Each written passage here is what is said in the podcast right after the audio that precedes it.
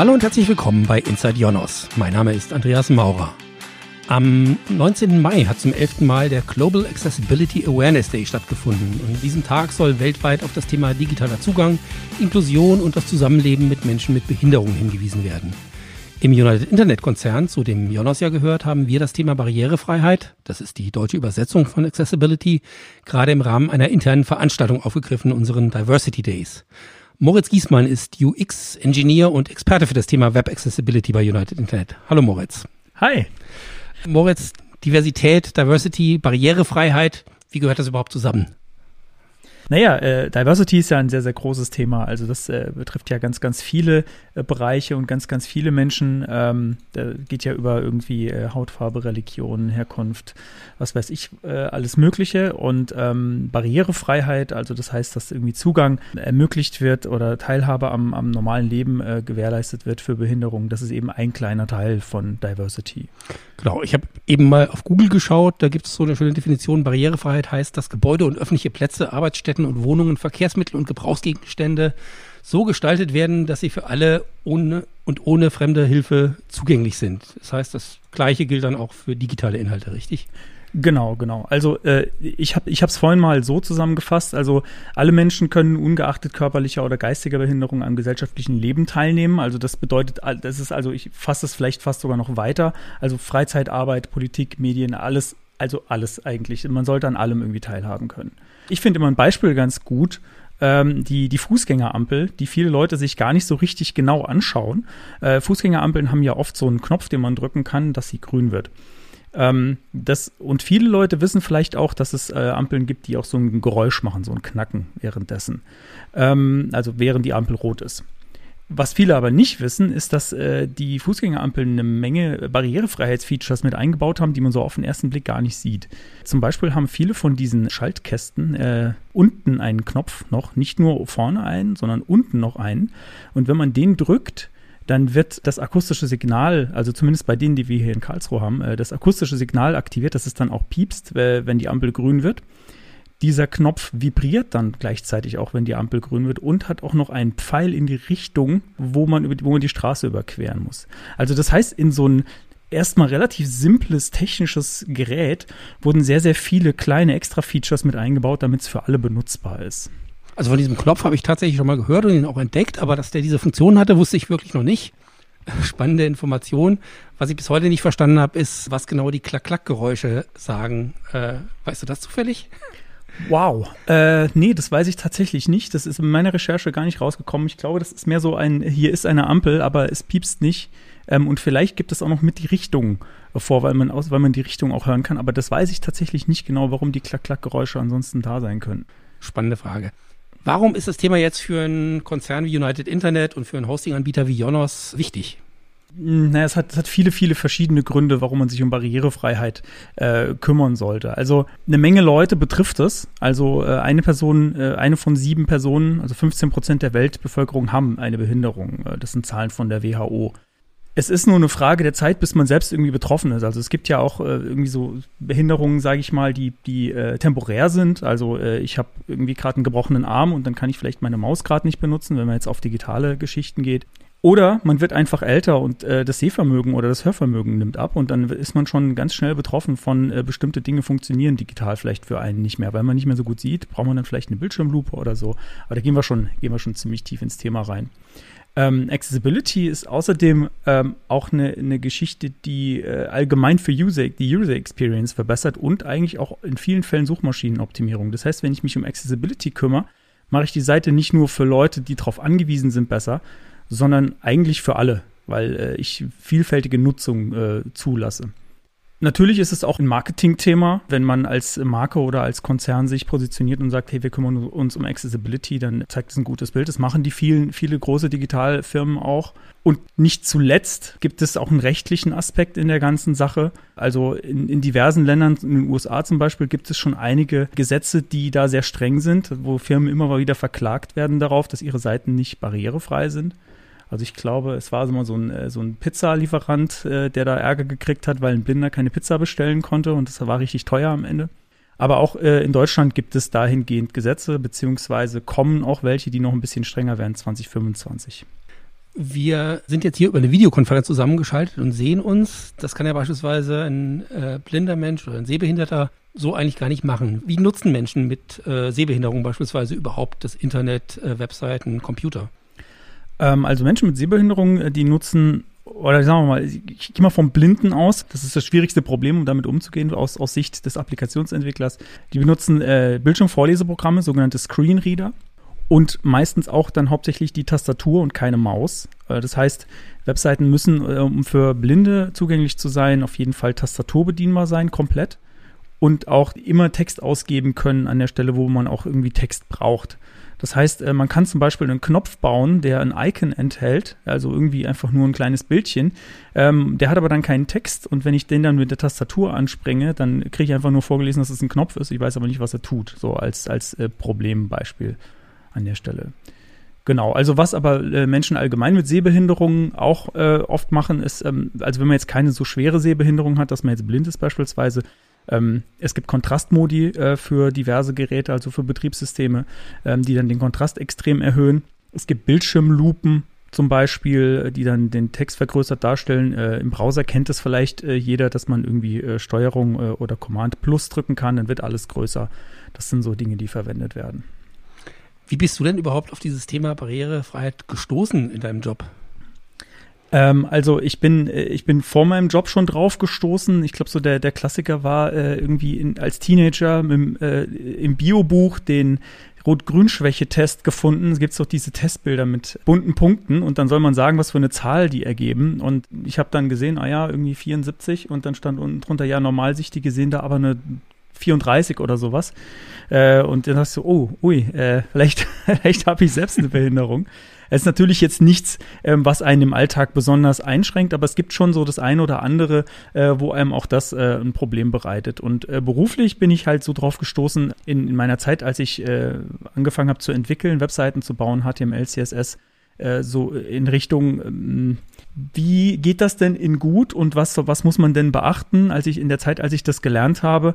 Und da bin ich relativ schnell dann drauf gestoßen, naja, man sollte sich an bestimmte Regeln halten beim Programmieren und dazu gehört eben auch die Barrierefreiheit. Und das hat mich so interessiert und ich habe dann auch gemerkt, dass es irgendwie, da, da, kümmern sich viele nicht drum, dass ich gedacht habe, das ist doch irgendwie was, was ich machen will. Das ist wichtig. Das ist wichtig einfach so für, für generell, für, die, für unsere ganze Gesellschaft, äh, dass man sich darum kümmert.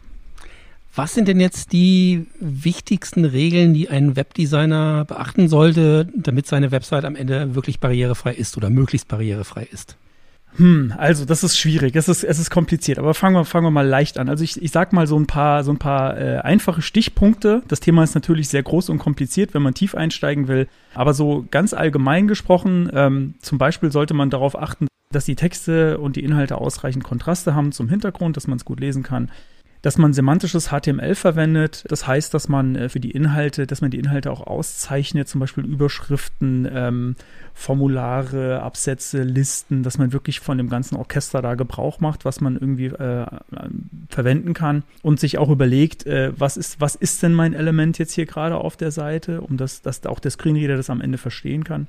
Dann gibt es auch automatisierte Tests, die man drüber laufen lassen kann. Da gibt es äh, Browser-Plugins wie zum Beispiel X oder Wave findet man, äh, wenn man danach googelt. Und am besten natürlich auch einfach mal versuchen, seine Seite mit der Tastatur zu bedienen und zu gucken, wie weit man damit kommt. Oder auch mal einen Screenreader anwerfen. Die großen Betriebssysteme haben heutzutage alle Screenreader fertig mit eingebaut. Äh, also irgendwie macOS, Windows, ähm, gibt, es, gibt es alles äh, auf jeden Fall kostenlose Varianten. Einfach mal ausprobieren. Ich habe, glaube ich, 1994 meine erste Website gebastelt, noch von Hand. Äh, ich weiß gar nicht, vermutlich war es noch HTML 3.0 ähm, heute gibt es ja alle möglichen Entwicklertools. Unterstützen die Webentwickler auch äh, dabei, barrierefreie Inhalte zu erstellen? Ja, auf jeden Fall. Also da hat sich ziemlich viel getan in den letzten Jahren. Für mich ist das Entwicklertool oder eins der Haupt des Hauptentwicklertools der Browser selbst. Und in den Browser-Entwicklertools, ähm, da sind einige Dinge jetzt mittlerweile drin, die, äh, die einem da ganz gut helfen. Also äh, zum Beispiel in Chrome und in Firefox, soweit ich weiß, gibt es in den Entwicklertools äh, Accessibility Tree Viewer, was heißt, dass man sich die Seite bzw. den Code der Seite durch die Brille des Screenreaders angucken kann und dann die einzelnen Knotenpunkte. Es ist ein bisschen so ähnlich wie der HTML-Baum, aber es ist ein bisschen anders, weil, weil man dann zum Beispiel sehen kann, äh, hat denn jetzt da ein Knotenpunkt eine sinnvolle Beschriftung oder nicht? Also da, das ist mittlerweile ziemlich gut geworden. Was es auch noch gibt äh, in, in Chrome, ähm, ist der sogenannte Lighthouse-Test. Der ist da fertig mit eingebaut. Also neben diversen äh, anderen Sachen wie irgendwie Best Practices und Performance kann der eben auch Barrierefreiheit testen. Das heißt, man macht den auf auf seiner Seite, sagt ja, jetzt bitte mal den Accessibility-Test starten und dann kriegt man am Ende so einen Wert zurück, so zwischen 0 und 100. Wenn ihr jetzt irgendwie einen Wert von 70 zurück habt, heißt das noch lange nicht, dass es gut ist. Die meisten Seiten sind so in dem Bereich. Genau, und dann kriegt man, äh, wenn dann Fehler gefunden werden, kriegt man konkrete Handlungsempfehlungen, was man da tun kann. Also zum Beispiel, dieses Bild hat keinen Alternativtext, äh, fügt den mal bitte noch hinzu oder dieses Formular äh, hat keine richtige Auszeichnung, da fehlt irgendwie noch was.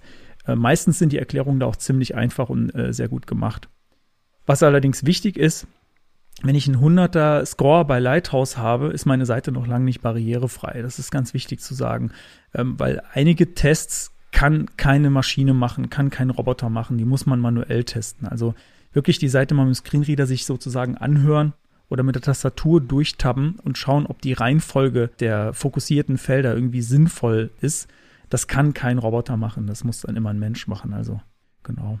Das waren jetzt ja die Hinweise für Entwickler, die quasi das äh, Backend hinter der Website basteln. Äh, mittlerweile gibt es ja Content-Management-Systeme, allen voran WordPress äh, Typo 3, wo ich gar nicht mehr programmieren können muss, um Inhalte einzustellen. Also wir nutzen beispielsweise für unser Newsroom ein WordPress-System. Kann ich denn als normaler Nutzer auch was für Barrierefreiheit tun, wenn ich Inhalte in so ein CMS einstelle? Ja, auf jeden Fall. Ähm, also, was, was man in WordPress zum Beispiel machen kann, sind Alternativtexte bereitstellen für Bilder. Das ist so ein Klassiker.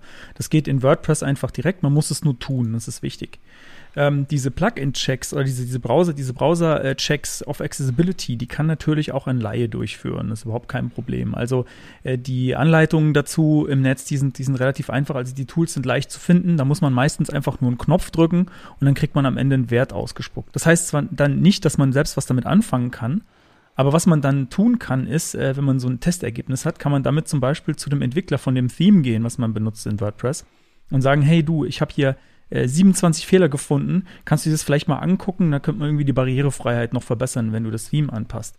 Also das wäre so ein Weg, den, den man da vielleicht gehen kann. Was natürlich immer gut und wichtig ist, ist eigene Seite testen und rausfinden, wo die Probleme sind.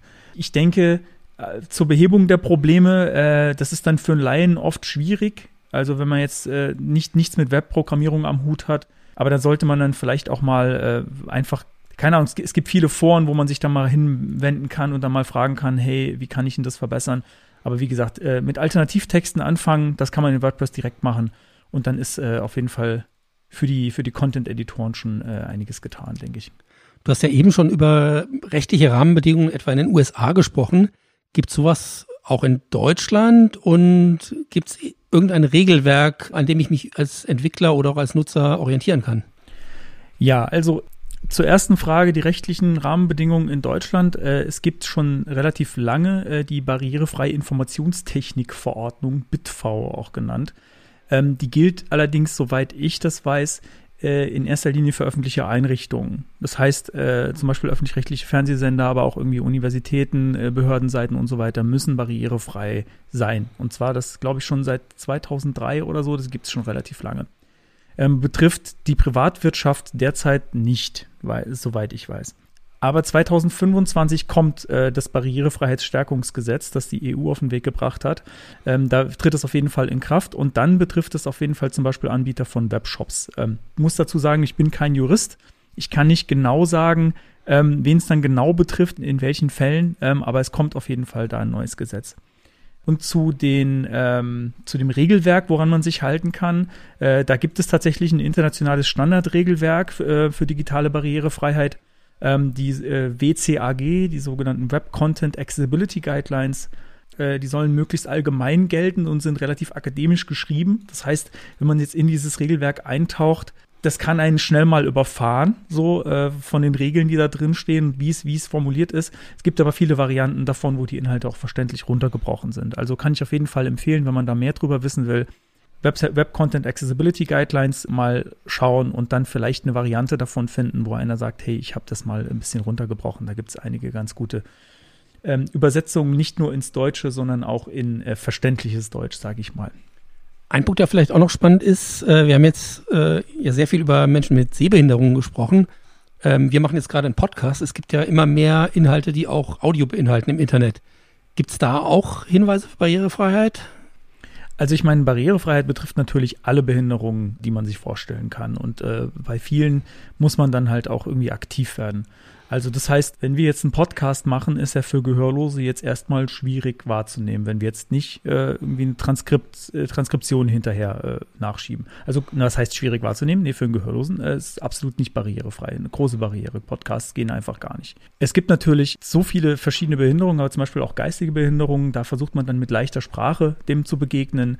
Äh, körperliche Behinderungen aller Art, die, wo, wo man sich darauf einstellen muss, dass, äh, sagen wir mal, unbekanntere Eingabegeräte verwendet werden, die aber dann meistens letzten Endes versuchen, eine Maus nachzumachen oder eine Tastatur. Also das ist dann meistens weniger ein Problem. Ja, aber da gibt's gibt's die, die Nutzung des Netzes oder des Webs ist so unglaublich vielfältig, dass man das nicht in einem äh, halbe oder dreiviertel Stunde Podcast abbilden kann. Dann lass uns doch zum Schluss nochmal so ein bisschen äh, hinter die eigene Haustür schauen. Du hast ja als Experte ja sicherlich auch mal unsere äh, Webseiten im Unternehmen angeschaut. Wie stehen wir bei Jonos äh, beim Thema Barrierefreiheit da? Also bei Jonos weiß ich, äh, dass die, äh, die US-Shops auf jeden Fall ähm, mal, oder ich glaube, die, die Shopseite jonas.com auf jeden Fall mal optimiert wurde. Da wurde einiges getan. Insgesamt äh, muss ich sagen, ich kenne auch nicht alle Produkte von Jonos, aber die, die ich kenne, da sagen wir mal, ist durchwachsen, wenn ich ganz ehrlich bin. Also es gibt, äh, es gibt Licht und Schatten. Ich glaube, wir sind da noch am Anfang. Da gibt's äh, aber momentan bei uns im Unternehmen ganz viel, was passiert. Äh, ganz viele Be äh, Dinge sind da gerade in Bewegung äh, und ich glaube, es wird auf jeden Fall immer besser. Genau, die Frage vielleicht auch nochmal so generell auf den Markt. Hat sich denn in den letzten Jahren beim Thema Barrierefreiheit äh, was getan oder sind wir da noch auf demselben Stand wie vor fünf oder zehn Jahren? Hm, ich würde sagen, es ist nicht besser geworden.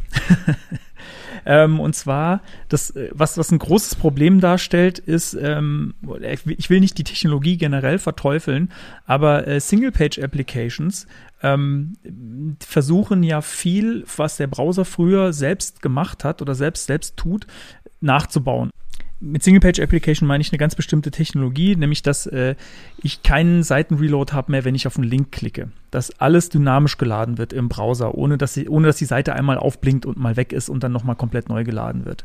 Und beim extremen Einsatz von JavaScript äh, in, in diesem Fall bei Single-Page-Applications das macht auch die Barrierefreiheit deutlich komplizierter. Ähm, wenn ich nämlich zum Beispiel normalerweise auf einen, einfach auf einen Link drücke und ähm, dann auf einer anderen Seite lande und dann der Browser weiß, aha, ich bin jetzt auf einer neuen Seite, jetzt fange ich wieder von oben an zu lesen, der Screenreader zum Beispiel, ich fange wieder von oben an vorzulesen. Wenn ich jetzt eine Single-Page-Application habe, das heißt, dass die ganze Logik zum Seitenwechsel in der Seite selbst stattfindet und nichts mit dem Browser mehr zu tun hat direkt, dann bekommt der Browser das gar nicht mit, dass ich auf einer neuen Seite bin.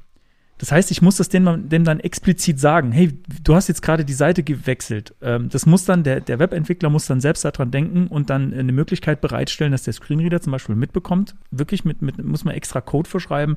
Ähm, du hast jetzt gerade die Seite gewechselt, du bist jetzt auf Seite XY. Und das findet gerade große Verbreitung, aber viele Leute denken da dann nicht dran. Das heißt, der Browser selbst, ähm, wenn, man, wenn man sich auf die Browserstandards verlässt oder die Webstandards, die, die, die halt schon sehr, sehr lange etabliert sind, dann hat man viel Barrierefreiheit schon fest mit eingebaut, ohne dass man sich drum kümmern muss. Wenn man aber versucht, das alles selbst nachzubauen, ist es relativ unwahrscheinlich, dass man an alle Edge Cases denkt und um die nachzuimplementieren, wenn man alles versucht, selbst nachzubauen. Genau. Also äh, von daher ähm, würde ich sagen, es ist entweder gleich geblieben in den letzten Jahren oder vielleicht sogar schlechter geworden insgesamt, wenn man sich so anschaut. Aber es gibt schon äh, Bestrebungen, dass man auch, auch diese, diese Edge Cases angeht und unter Lösungen für findet. Auf jeden Fall. Man muss halt es auf dem Schirm haben. Wenn man sich an Standards hält, dann kriegt man viel einfach schon mitgeliefert, wo man äh, quasi fire and forget. Ich muss, muss mir keine Gedanken drüber machen. Wenn ich das nicht mache, dann, äh, dann muss ich eben an vieles, vieles denken. Und das ist natürlich, äh, nicht jeder hat das Thema einfach auf dem Schirm. Dann jetzt wirklich die allerletzte Frage. Hast du ein paar Best Cases und Worst Cases, wo Barrierefreiheit wirklich vorbildlich umgesetzt worden ist oder wo es vielleicht auch ganz in die Hose gegangen ist? Also als, als Best Case wird mir jetzt einfallen, ähm, leider keine deutsche Seite, gov.uk, also gov.uk. Das ist äh, die, die Regierungsseite von, äh, von United Kingdom. und die haben ein relativ umfangreiches Designsystem gebaut, auch was man, was man sich anschauen kann, verwenden kann. Das heißt, die haben so einen Katalog mit äh, Website-Komponenten ähm, aufgesetzt, die alle auch auf, äh, intensiv auf Barrierefreiheit getestet wurden. Und die Seite ist logischerweise auch damit gebaut und äh, die ist auch dann auch relativ barrierefrei. Da gibt es auch viele, die haben sehr viel Forschung auch da in der Richtung betrieben. Bei bestimmten Dingen gibt es was, was im Standard steht, aber in der Realität so nicht funktioniert. Die haben also wirklich nochmal, die haben sehr, sehr tief und sehr ganz genau hingeschaut. Ähm, und da, glaube ich, kann man viel von lernen, äh, wenn man sich das mal anschaut. Und Negativbeispiel? Negativbeispiel? ähm, ich will kein, ich will kein Fingerpointing machen. Ich will jetzt nicht sagen, äh, hey, die Seite XY ist doof. Ähm, aber ich habe vielleicht eine, eine Idee, wenn man, wenn man äh, Negativbeispiele finden will oder auch Positivbeispiele, ähm, hat WebAIM, die äh, bauen zum Beispiel auch das äh, Browser-Plugin, was ich vorhin erwähnt habe, X. Ähm, die haben äh, die Million, die eine Million populärsten Webseiten analysiert und das machen die, glaube ich, jetzt schon ein paar Jahre äh, immer wieder aufs Neue. Äh, automatisiert analysiert auf bestimmte Accessibility-Probleme und die nennen das Projekt äh, Million. Ähm, und da kann man einfach mal seine Webseite eintragen und gucken, ob man da drin gelandet ist und wie viele Fehler gefunden wurden, auf welcher Platzierung man dann ist. Also ich weiß, dass es äh, bei uns im Konzern Seiten gibt, die sind, die sind relativ weit vorne gelandet, die, die hatten keine Fehler und es gab auch welche, die sind relativ weit hinten gelandet. Also wild gemischt. das heißt, äh, selber suchen. Du bist ja selbst Podcaster und äh, betreibst mit einem Freund einen Podcast zum Thema äh, Frontend-Entwicklung. Da habt ihr, glaube ich, auch schon über das Thema Barrierefreiheit gesprochen, das ein oder andere Mal. Ja, da, wir sprechen immer mal wieder über Barrierefreiheit. Ähm, wir hatten mal eine Folge, die tatsächlich nur dem Thema gewidmet war. Ich gucke gerade noch mal nach. Muss ich weit runter scrollen, die ist nämlich schon ein bisschen älter. Das war unsere, tatsächlich unsere vierte Folge äh, von äh, 29.03.2020. Äh, der Podcast heißt Wo wir sind, ist vorne. Oder äh, kurz WWSIV, darunter findet man es auf jeden Fall auch. Ähm, Genau, also Folgen zur Barrierefreiheit äh, anhören. Wie gesagt, das, das Thema kommt immer wieder auf. Also das ist nicht so, dass es jetzt äh, nur in der Folge, wo wir explizit drüber sprechen, ähm, Thema ist, sondern wir sprechen da ganz viel drüber. Also mein Podcast-Kollege Konstantin, äh, den nervt es vielleicht manchmal schon, ich weiß es nicht genau, weil ich da so viel drüber rede. Aber wir reden auf der anderen Seite auch viel über JavaScript, allgemeine Frontend-Sachen, CSS, äh, Manchmal geht's auch ein bisschen in äh, noch ein bisschen off-topic. Das heißt, wir haben mal äh, zum Beispiel mit einem äh, mit einem Entwickler gesprochen, der jetzt ähm, hauptberuflich Gemüse anpflanzt äh, und äh, ihn mal dazu gefragt, wie, wie dieser Lebenswandel zustande kam. Und äh, solche Sachen ähm, machen wir da.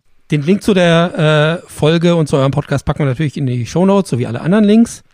Vielen Dank, Moritz, für diese spannenden Einblicke. Ähm, wir freuen uns wie immer von den Zuhörern über Feedback als Kommentar unter dieser Folge oder per Mail an podcast.ionos.com und natürlich auch über Bewertungen auf den bekannten Podcast-Plattformen. In diesem Sinne, vielen Dank fürs Zuhören und bis bald.